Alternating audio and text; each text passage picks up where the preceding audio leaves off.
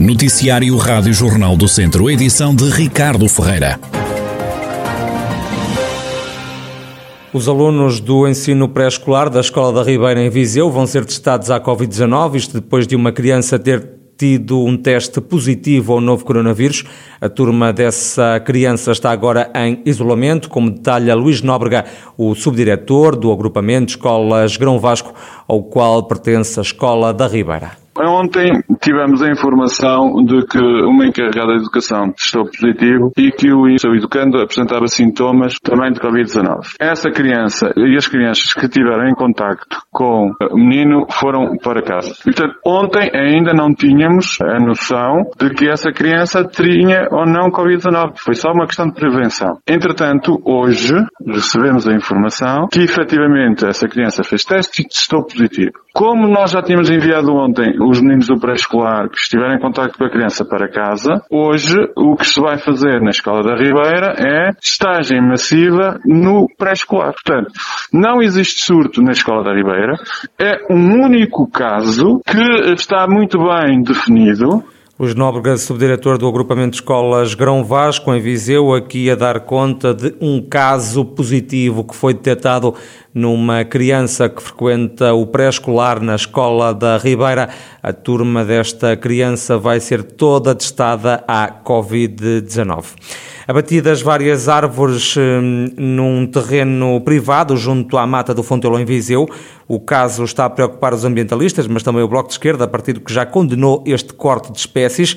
Carolina Gomes, do Bloco de Esquerda, explica que está em causa o atentado à biodiversidade ambiental. Nós estamos a falar de árvores, no caso, na sua maioria, carvalhos, foram abatidas massivamente, ou seja, por completo, num terreno de gestão privada, inserido na mata do Fontelo e que é encostado e na continuidade do Parque do Fontelo de Gestão Municipal. Este terreno aparece inclusive na sinalética oficial do Parque do Fontelo como parte integrante da mata. Consideramos que isto é, é, é, problemático para o ecossistema e para a biodiversidade deste, deste espaço no centro da cidade de Viseu, até porque a biodiversidade, a fauna, a flora não conhecem os limites entre o que é privado e o que é público. O Bloco reclama uma intervenção da Câmara Municipal de Viseu. A Câmara Municipal insira este, este terreno privado na, no que é a mata do Fontelo de Gestão Municipal,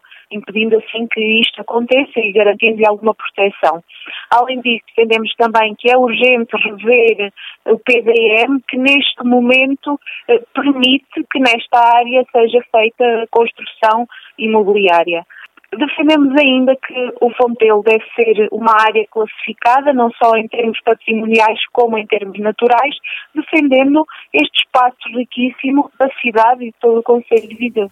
Carolina Gomes, do Bloco de Esquerda, partido que denunciou o abate de árvores numa área privada contígua à mata do Parque do Fontelo. Contactado pela Rádio Jornal do Centro, o município viziense diz que em causa está um terreno privado, escusando-se de momento a dar resposta a outras questões que foram levantadas pelo Bloco de Esquerda.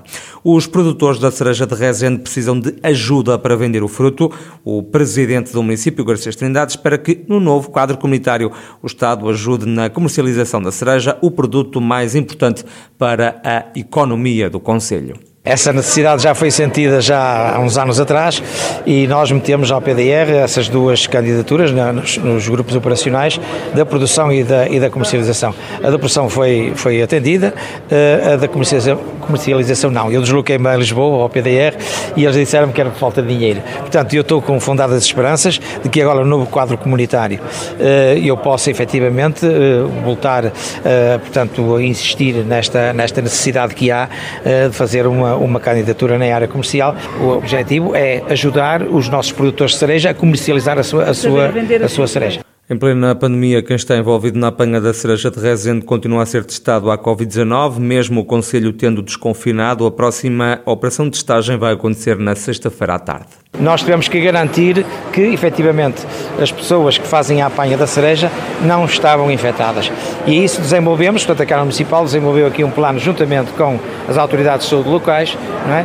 de modo a que possamos eh, testar uh, de, todas as semanas, vá, digamos, uh, os nossos, as nossas pessoas, pessoas que, que fazem a apanha da cereja. Nós tivemos já essa oportunidade, felizmente não, não tínhamos nenhum, não, não havia nenhum positivo. Eh, a próxima vai ser feita na próxima, penso que sexta-feira. Eh, e pronto, espero também que não hajam positivos, mas se houver, nós vamos retirá-lo, como é evidente, da apanha, não é? Portanto, e já é eh, aqui algo de importante, nós estamos a retirar a possibilidade de haver contágios. Para já é positivo o balanço da campanha da apanha da cereja. Este ano é Rezende, quem o diz é Francisco Guedes da Sermoros, a empresa que mais produz este fruto no município de Rezende. Está boa, nós começamos este ano, nós temos anos de muita precocidade relativamente à Europa. Este ano começamos a 16 de Abril, que para nós foi muito bom e ainda temos muito para percorrer até terminar a campanha. E a produção é boa, em termos qualitativos, essencialmente. Ah, estão a fazer mais negócio do que no outro ano e nos é, anos anteriores? É igual. A Sermoros é também o maior produtor privado de cereja no país. Em média, produz 1.300 toneladas por ano. A empresa vende para todo o país e também para o estrangeiro. Nos últimos quatro anos, a companhia investiu 100 mil euros na instalação de redes nos pomares de cerejas, num investimento elevado, mas que já está a apresentar resultados. É um processo longo, porque é um processo bastante oneroso, é caro, é muito caro. Uh, estamos sim, estamos a tapar pomares, portanto, na nossa área toda de produção, uh, neste momento devemos estar com um terço tapado. A nossa produção, a nossa arte de produzir é, é praticamente uma fábrica a céu aberto. Temos que ter em conta com as intempéries, os excessos de chuvas, eventuais granizos, gelo, etc. Portanto, e essas coberturas que nós instalamos servem precisamente para uh, salvaguardar as árvores e a produção. Quando é que começaram? Eh, há cerca de 4 anos. E de lá para cá notaram logo o. Claro, em, a, a, todos os níveis, maior precocidade, conseguimos produzir mais cedo e esse é um dos nossos objetivos: entrar com a, com a cereja com, em boas condições para o mercado. Francisco Guedes da Sermoros, o maior produtor de cereja de Rezende. É o regresso de António Carlos Figueiredo, o antigo presidente da Câmara de São Pedro do Sul, volta a ser o candidato do PSD à autarquia nas eleições deste ano. António Carlos Figueiredo esteve durante três mandatos à frente do município, saiu há oito anos da Câmara por causa da lei de limitação de mandatos. Desde essa altura que a autarquia está nas mãos do PS. Em declarações à Rádio Jornal do Centro, António Carlos Figueiredo admite que tem um grande desafio pela frente. Um grande desafio porque para que nós possamos ter a confiança dos eleitores, nós temos que apresentar propostas que vão ao encontro daquilo que são os seus anseios e aquilo que são as suas preocupações. Se nós conseguirmos, nesta candidatura, criar condições de credibilidade para que as pessoas acreditem eh, que nós vamos conseguir dar resposta àquilo que são as principais preocupações. Eh, obviamente temos um crédito que é aquilo que foi feito no passado, durante três mandatos em que estivemos à frente dos destinos do Conselho. Eh, isso, a obra feita dá crédito para que as propostas que vamos apresentar, eh, as pessoas possam confiar e possam acreditar o antigo presidente da Câmara de São Pedro do Sul e atualmente deputado municipal escusa-se a avançar as linhas principais da candidatura, mas lá vai dizendo que os jovens vão ser uma das principais bandeiras. António Carlos Figueiredo está assim de volta à corrida pela liderança da Câmara Sampedrense, município que deixou há oito anos o antigo autarca avança novamente pelo PST. Maria Val vai ser a primeira cabeça de lista do Chega à Câmara de Lamego nas próximas autárquicas. A antiga militante do PSD disse que se virou para o partido depois de ouvir o líder do Chega, André Ventura. Acabei por, por deixar mesmo até que apareceu o Dr. André Ventura e ele realmente acabou por, uh, por despertar em mim, se calhar, uh, esta minha parte política, que não estava desenvolvida. Não é, não é, estava meio adormecida no sentido em que assim, não era um objetivo pessoal. Mas uh, senti que ele realmente, a primeira vez que eu ouvi, que foi há três anos atrás, senti que de alguma forma o discurso dele fazia sentido para mim. E fazia sentido para mim, até se calhar mais que em termos políticos, em termos de visão de vida, de postura de vida. E foi isso que me fez eh, aceitar eh, pelo Chega. A candidata do Chega à Câmara de Lamego afirma que o programa eleitoral ainda está em construção e sustenta ainda Maria Val que quer fazer as coisas de forma diferente. E os municípios de Mortágua, Amealhada e Penacova uniram-se para dar vida às praças e às invasões francesas. Tudo isto vai ser feito pelo programa Noites de Verão Praças com Vida, Cultura, Património e Animação.